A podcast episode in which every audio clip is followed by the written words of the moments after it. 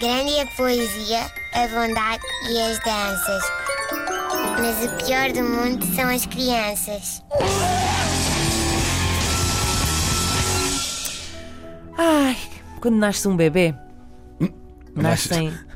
É para todos. Não, não. ao sol. ao sol. Não, devia ser para todos, que a coisa ficava mais fácil, mas não é. Quando nasce, nasce um bebê, nascem também coisas maravilhosas, não concordam? Ah, Sim! nasce uma desculpa para tudo, por exemplo. Ah, e por isso, à beira de um fim de semana que esteja na iminência de envolver programas e combinações que não vos interessem assim muito, tipo ir lanchar com aquela amiga muito chata que só sabe falar dela. Ou assistir àquele sarau de ginástica rítmica da vossa sobrinha num pavilhão cheio de gente aos gritos que começa logo a seguir ao almoço, sendo que ela é depois é do último grupo a entrar e com sorte só lá para as 6 da tarde é que vão vê-la e é muito ao longe. Hoje vamos falar sobre usar os filhos como desculpa. Uh, bom, podem sempre usar a estratégia Gustavo Santos, não é? Isto é- está a ser muito recorrente, este, este senhor, nesta, neste, neste programa Nas da manhã, vidas, mas, mas, geral, sim. não há como fugir. Podem sempre usar a, a estratégia Gustavo Santos, serem as pessoas mais importantes da vossa vida e se é a dourada que querem, é a dourada que comem e acabou-se a conversa. Fazem exclusivamente aquilo que vos apetece. Mas depois isso pode acabar com pessoas que eventualmente deixarem de vos falar para sempre e se calhar não vale a pena, não é? Para que comprar uma guerra? Para quê? Pergunto. Quando podemos mentir com todos os dentinhos que temos na boca?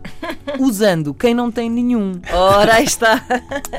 Bom, tem muita atenção que isto, isto de usar os filhos como desculpa só funciona até as crianças eh, começarem a articular assim um discurso coerente. Não dá para usar durante muito tempo, porque depois correm o risco de ser denunciados. Tipo, ah, pois, eu tive, tive tanta pena de não ir ver o sarau da Mimi, mas é que o Francisquinho estava cheio de dores de ouvidos. Ainda por cima com este bom tempo e nós fechados em casa.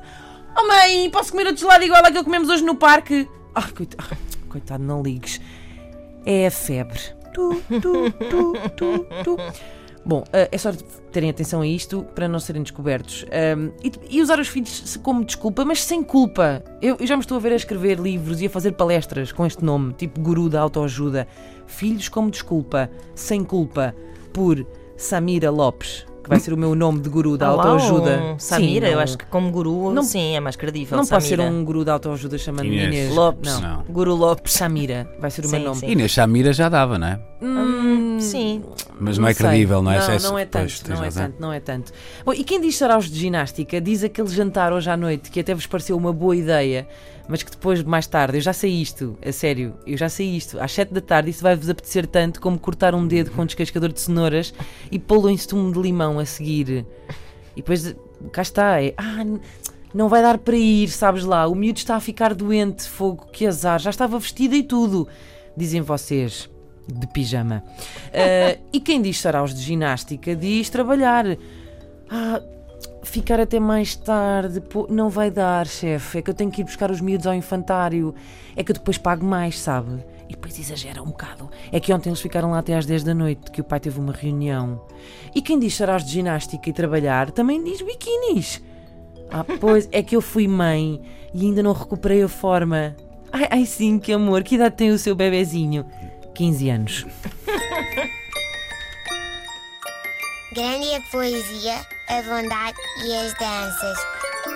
Mas o pior do mundo são as crianças.